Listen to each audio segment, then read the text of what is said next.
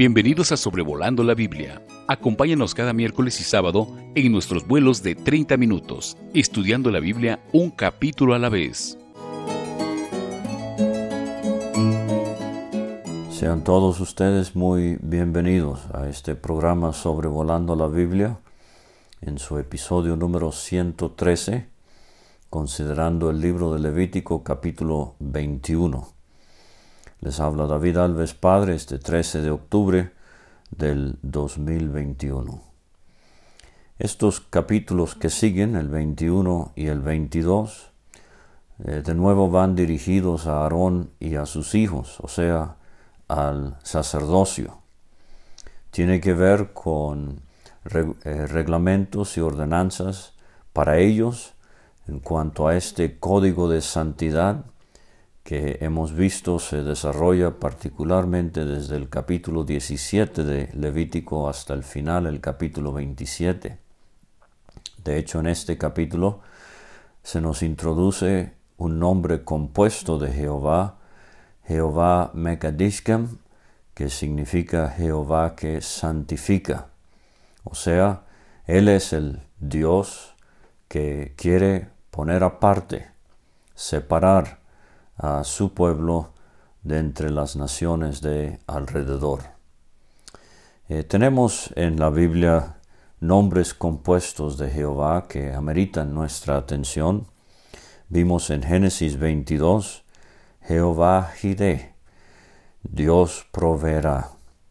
En Éxodo 15, Jehová Rafa, o Jehová Rofeca, Jehová tu sanador. En Éxodo 17, Jehová Nisi, eh, Jehová mi estandarte, mi bandera. Eh, aquí tenemos Jehová Mekadishkem, Jehová que santifica, Levítico 21. Y tenemos también Jehová Shalom, eh, Jehová envíe paz, jueces capítulo 6. Jehová Sabaoth, este es Jehová de los ejércitos, en 1 Samuel 1. Jehová Roji, en el famoso Salmo 23, Jehová mi pastor. Jehová Egelión, este es Jehová el Altísimo. Salmo 7. Jehová Sidkenio, Jehová nuestra justicia. Jeremías 23. Eh, y Jehová Shama, Jehová estará allí. Ezequiel capítulo 48. Entonces, eh, vamos a notar que eh, este código de santidad eh, precisamente va a ayudar al pueblo de Israel y en este contexto del capítulo 21 a los sacerdotes a no profanar el nombre de Jehová, o sea, no deshonrar a su Dios y a no contaminarse ceremonialmente ellos mismos. Siete veces en este capítulo de las dieciséis veces en el libro de Levítico aparece esta palabra profanar o contaminar. Vamos a ver que en general el capítulo se divide en tres secciones. Eh, primeramente, eh, versículos 1 a 9, prohibiciones para sacerdotes en general en cuanto a sus muertos y sus matrimonios, cosas que ayudarán a no profanar o contaminar. Eh, en esta sección del versículo 1 a 9 eh, tenemos en los versículos 1 a 6 eh, referencia a sus muertos y a su, su, luto, o sea, qué es, cuál sería la postura de, de los sacerdotes comunes eh, cuando alguien muere en el campamento. Bueno, dice el versículo 1, Jehová dijo a Moisés, habla a los sacerdotes hijos de Aarón, y vamos a ver que al final el versículo 24 es una conclusión donde se nos dice que Moisés habló esto a Aarón y a sus hijos y a todos los hijos de Israel. Pero Fíjese el énfasis en palabras para el sacerdocio. Diles que no se contaminen por un muerto en sus pueblos. Ahora, la muerte es la expresión más gráfica em, y final de las consecuencias del pecado. Eh, esto lo vemos desarrollado muy bien por el apóstol Pablo en el libro a los romanos. Pero, o sea, por el pecado, la muerte. Y vamos a ver cuando lleguemos al libro de números, en el capítulo 5, pero especialmente en el capítulo 19, con la ordenanza en cuanto a la vaca a la sana, todo el pueblo tenía que tener muchísimo cuidado eh, de no contaminarse ceremonialmente con eh, los muertos, sean personas, sean animales. Pero eh, el sacerdote común, él no podía contaminarse con los muertos del pueblo en general, pero dice el versículo 2, más por su pariente cercano. La palabra eh, en el original parece indicar su pariente consanguíneo, o sea que lleve su propia sangre. Eh, por su pariente cercano, por su madre o su padre, fíjense aquí tenemos otra vez la madre mencionada primero antes del padre, que es inusual para eh, la cultura judía, o por su hijo o por su hermano, o por su hermana virgen, a él cercana, la cual no haya tenido marido, por ella se contaminará. Eh, fíjese que ausente está la esposa del sacerdote. Ella no lleva su sangre, pero eh, vemos aquí sean la generación anterior, la misma generación o la generación posterior al sacerdote, eh, los que estaban en las inmediaciones, en el mismo hogar, de este sacerdote, él entonces sí podía contaminarse eh, en cuanto al luto, el, el entierro de este pariente. Dice el versículo 4, no se contaminará como cualquier hombre de su pueblo, haciéndose inmundo. O sea, vemos aquí una expresión eh, bastante fuerte de lo que dijo el Señor Jesucristo, dejad a los muertos que entierren a sus muertos. Eh, no harán tonsura, o sea, no se raparán secciones de su cabello, ni raerán la punta de su barba, ni en su carne harán rasguños. Ahora creo que lo que estamos viendo entonces es eh, las, los rituales de luto y de entierro prevalentes en las sociedades paganas eh, con quienes el pueblo de Israel tenía contacto, Dios quiere que el sacerdocio eh, mantenga al mínimo su involucración con el luto, con la muerte, y que se mantenga al margen completamente de cualquier rito que parezca asemejarse a lo que hacen los paganos. Y acercándonos a lo que comúnmente se llama el Día de los Muertos, quiero eh, animarnos a todos a tener en mente que el imperio del diablo es un imperio de muerte. Al diablo le gusta mucho ensalzar la muerte, eh, celebrar la muerte. Sin fin de ritos eh, se acercan hacia en, unos días.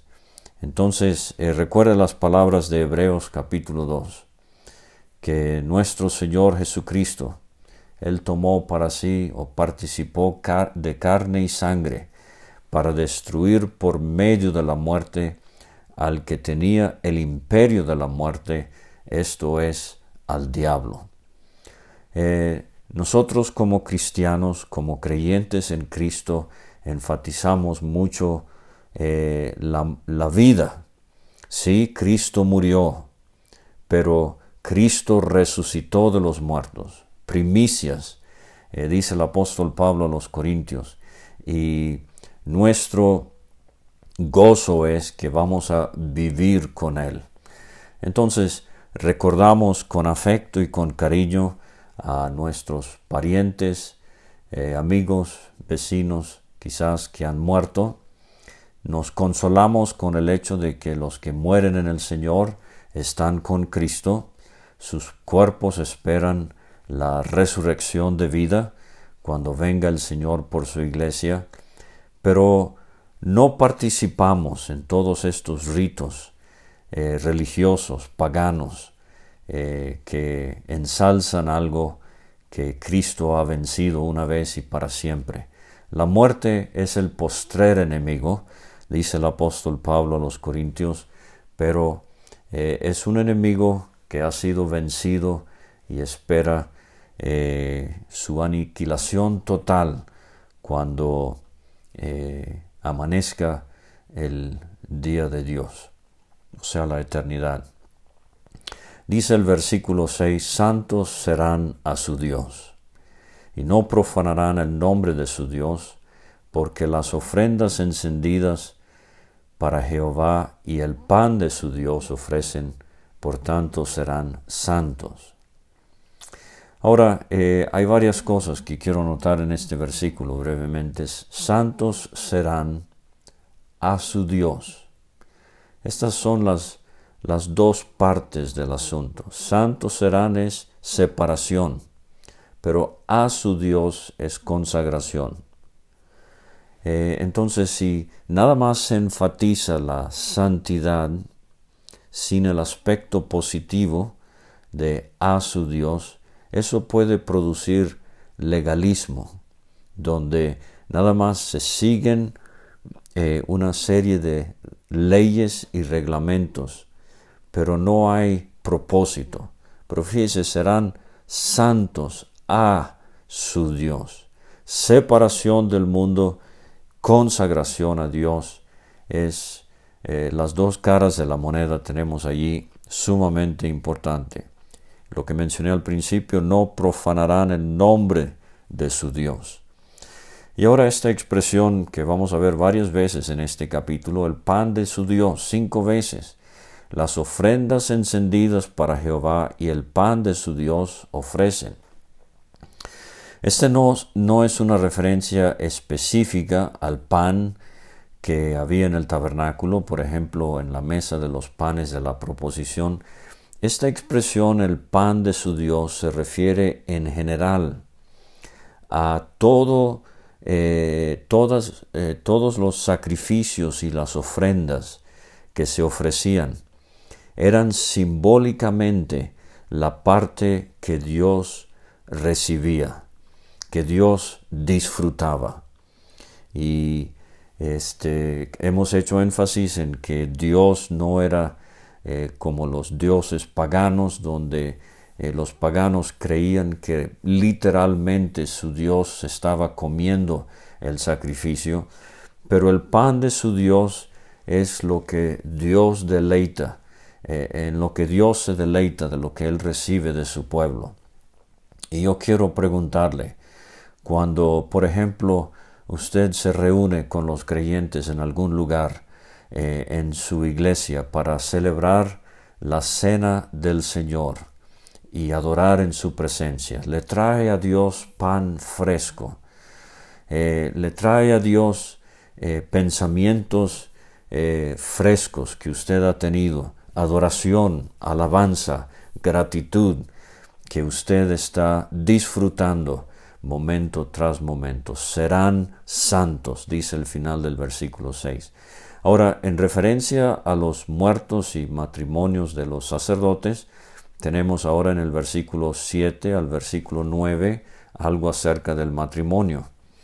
Con mujer ramera o infame no se casarán, ni con mujer repudiada o divorciada de su marido, porque el sacerdote es santo a su Dios. Ahora, eh, Dios está eh, salvaguardando la línea genealógica del sacerdocio y la integridad de la casa sacerdotal. Entonces, no con mujer ramera o infame, eh, no con mujer divorciada, porque el sacerdote es santo a su Dios.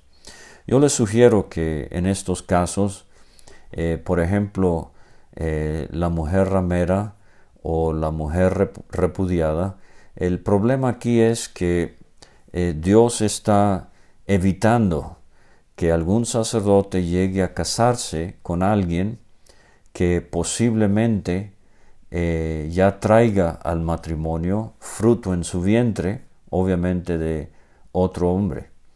Y vamos a ver esto especialmente en cuanto al sumo sacerdote. Dios eh, está eh, protegiendo la integridad, la reputación de la casa sacerdotal, pero creo que también hay asuntos genéticos que se están considerando y evitando aquí. Le santificarás, por tanto, pues el pan de, tu Dios ofrece. Santo será para ti, porque santo soy yo, Jehová, que os santifico. Jehová Mekadishkem. O sea, este es el Dios que quiere apartar o separar su pueblo para sí de entre naciones tan pecaminosas con costumbres tan paganas, con inmoralidad eh, tan prevalente, Él quiere eh, guardar a su pueblo de todo esto, Él quiere santificarlos. Y, dice el versículo 9, la hija del sacerdote, si comenzare a fornicar, a su padre deshonra, quemada será al fuego. Bastante drástica la medida, pero de nuevo, eh, Dios está protegiendo los que eh, son líderes espirituales en eh, su pueblo y aquí la hija del sacerdote por su inmoralidad sexual ella debe morir. entonces estamos viendo que hay requisitos en cuanto a los líderes que sobrepasan eh, o son más eh, estrictos, se requiere más de aquellos que van delante del pueblo que el pueblo común en general. Ahora la segunda sección la tenemos del versículo 10 al versículo 15. Eh, es parecida a la primera sección, pero aquí tenemos prohibiciones para el sumo sacerdote, el gran sacerdote, el jefe sacerdotal, en particular en cuanto a sus muertos y sus matrimonios. Eh, en cuanto a su luto, versículos 10 a 12 tenemos lo del luto, el sumo sacerdote entre sus hermanos, sobre cuya cabeza fue derramado el aceite de la unción. Aquí nos vamos a Éxodo 29. Y fue consagrado para llevar las vestiduras, no descubrirá su cabeza, ni rasgará sus vestidos. Recuerde que él traía la cabeza cubierta, eh, la gloria de Jehová estaba visible en el tabernáculo, específicamente en el lugar santísimo, donde el sumo sacerdote entraba una vez al año, y como la gloria estaba visible, él cubría su cabeza eh, como varón. Pero vemos en el Nuevo Testamento que eh, la gloria de Dios está, pero invisible, representada por la cabeza del varón. Él se descubre la cabeza en la reunión, pero la mujer, ella se cubre la cabeza porque su cabeza representa al varón. Entonces, eh, ni rasgará sus vestidos.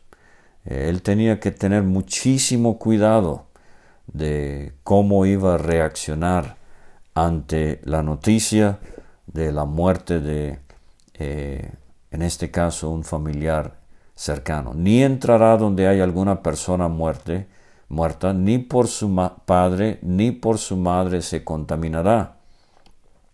Ni saldrá del santuario, ni profanará el santuario de su Dios, porque la consagración por el aceite de la unción de su Dios está sobre él, yo Jehová.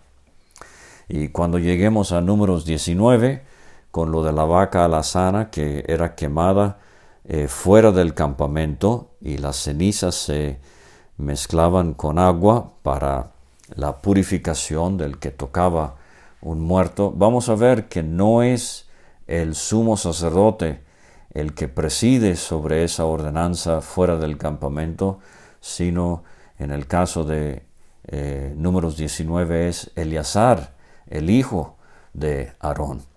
Entonces, de una manera extrema, aquí estamos viendo cómo Dios está guardando al sumo sacerdote de contaminarse.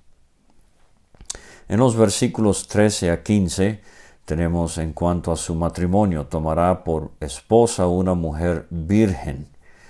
O sea, no hay la posibilidad de que ella llegue eh, al matrimonio trayendo en su vientre el fruto de alguna otra relación. Dios quiere, como hemos dicho, salvaguardar la descendencia de Aarón para el sacerdocio, el sumo sacerdocio.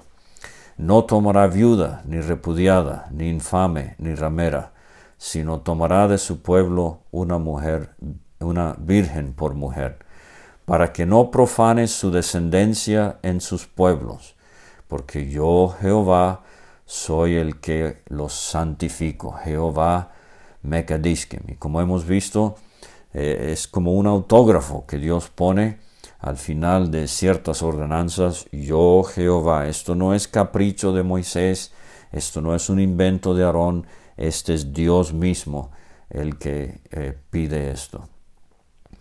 Ahora eh, vamos con la última parte del capítulo, versículos 16 a 23, eh, defectos físicos en los sacerdotes. y vamos a ver que aquí se está mostrando la necesidad de la integridad física del sacerdote. En el capítulo 22 vamos a ver, el capítulo que viene, vamos a ver la integridad física del animal que se ofrecerá a Dios. Y en muchos puntos coincide tanto el sacerdote como el animal que el sacerdote iba a ofrecer no debería tener defectos o deformidades físicas. Eh, ahora, eh, estos aspectos, tanto la integridad física del sacerdote en el 21 como la integridad física del animal en el 22, ilustran las perfecciones de lo que tipifican, o sea, la persona y obra del Señor Jesucristo. ¿Se acuerda eh, el Cordero Pascual en Éxodo 12? ¿Cómo tenía que ser examinado? y es el cumplimiento es Cristo. Eh, cuando Juan el Bautista en la ribera del Jordán dice, He aquí el Cordero de Dios que quita el pecado del mundo, Pedro en su primera carta, capítulo 1, versículo 19, nos dice, efectivamente, Él era como un cordero sin mancha y sin contaminación. Entonces, a esto es lo que esta sección del capítulo eh, contempla. Dice el 16, Jehová habló a Moisés diciendo, Habla Aarón y dile, ninguno de tus descendientes por sus generaciones que tenga algún defecto, se acercará para ofrecer el pan de su Dios. Y entonces tenemos doce defectos mencionados en los versículos 18 a 20. Ningún varón en el cual haya defecto se acercará, varón ciego, número uno, dos, cojo, tres, mutilado, cuatro, sobrado, cinco, que tenga quebradura de pie, seis, rotura de mano, siete, jorobado, ocho, enano, nueve, que tenga nube en el ojo, algo como cataratas, o diez, que tenga sarna, once, que tenga empeine, eh, otro problema cutáneo en la piel, y 12 testículo magullado. Más tarde los rabinos expandieron esta lista de 12 defectos a 142 defectos que descalificaban a uno para poder ser sacerdote.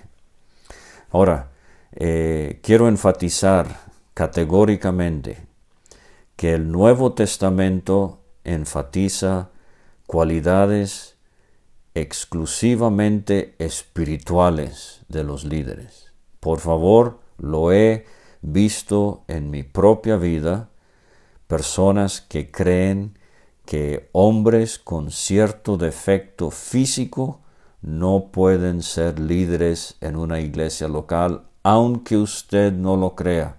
Esto eh, lo recuerdo muy claramente, la crueldad con que un hombre eh, acusó a los líderes de la iglesia, a otro que por tener eh, un problema al cojear, él no podía pasar al frente para servir el pan en la cena del Señor. Absolutamente inaceptable, absolutamente cruel. Eh, como he dicho, estas cualidades de integridad en el sacerdote y integridad en el animal son figuras de las perfecciones morales de nuestro Señor Jesucristo.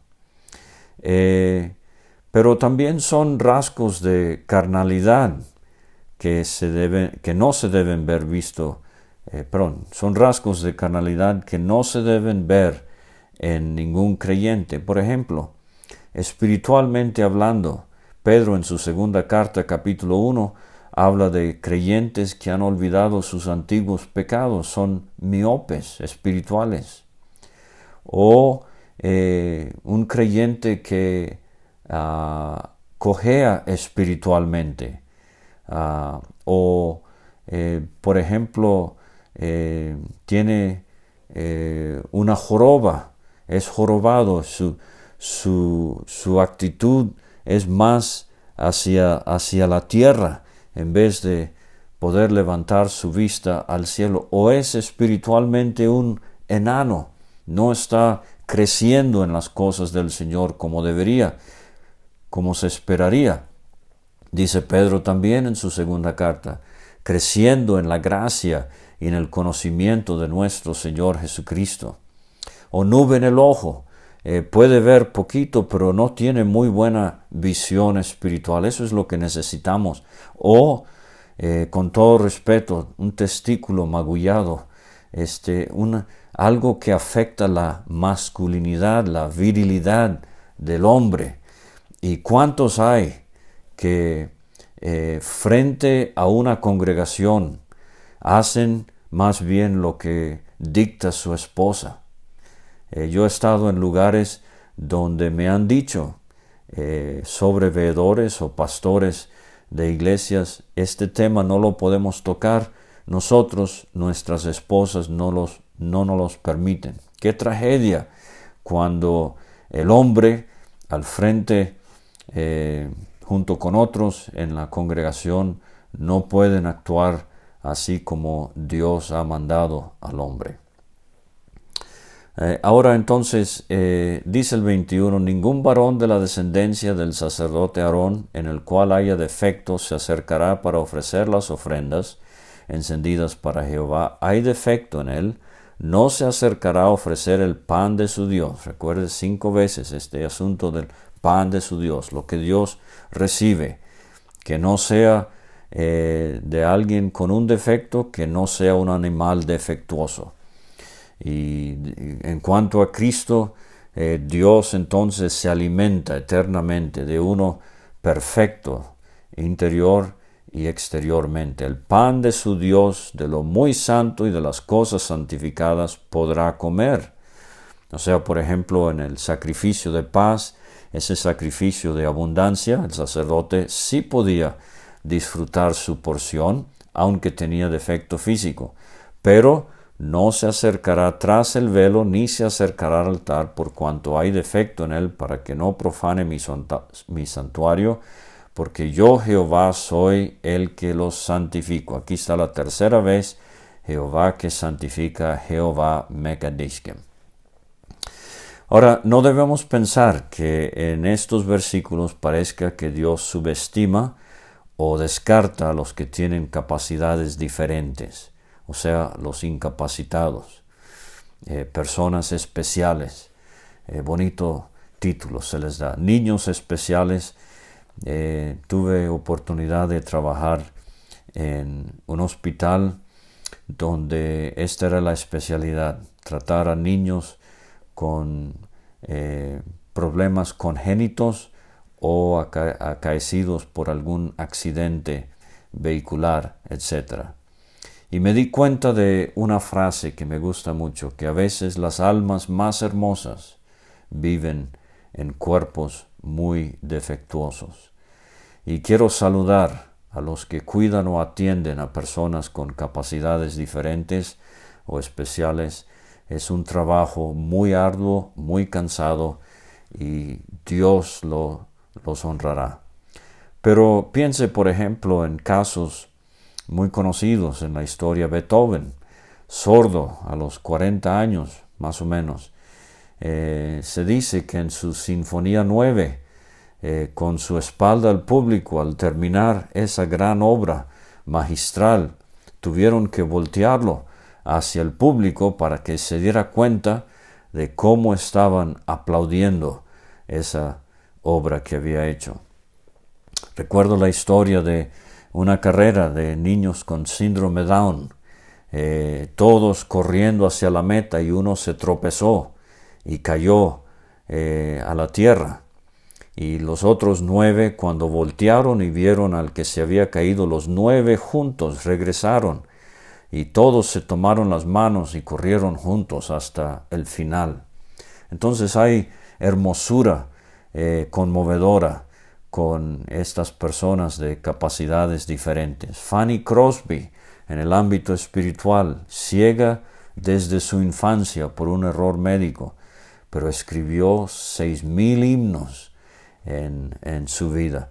Entonces Dios hoy puede usar, quiere usar a las personas con capacidades diferentes. Me viene a la memoria también el caso mencionado por el comentarista Warren Wiersbe de Arturo Toscanini, un compositor, violoncelista, eh, que eh, a sus 19 años en una orquesta eh, iban a eh, tener una presentación en Río de Janeiro, en Brasil, en 1886. El director esa noche iba a ser un hombre de la localidad y el público lo, lo, abucheó y tuvo que salir eh, del escenario. Y de repente la orquesta se quedó sin director, pero Toscanini, por tener una eh, un problema severo de miopía, él se había aprendido la obra de memoria, porque en, la, en el foso de la orquesta, allá abajo, donde en obras teatrales, por ejemplo, suelen tocar las orquestas, había muy poca luz y él decidió aprenderse la música, la partitura de memoria, y fue el único allí presente que se sabía la obra de memoria y pudo pararse y dirigir esa presentación y llegó a ser uno de los directores de orquesta más célebres del siglo XX. Todo comenzó gracias a una discapacidad y aunado a una buena memoria. Entonces, eh, Dios evita eh, deformidades físicas en los sacerdotes y en las ofrendas, bajo la ley, como sombra de uno que vendría sin defecto alguno, pero hoy Dios ama a los que tienen capacidades diferentes y como he dicho, quiere y puede usarlos enormemente y especialmente para su honra y gloria en las cosas del Señor. Muchas gracias por escuchar estos comentarios sobre Levítico 21 y adelante con el capítulo 22 en la siguiente entrega. Gracias por escuchar este estudio. Escríbenos a sobrevolando la Biblia. Visita nuestra página www.graciamasgracia.com. Hasta la próxima.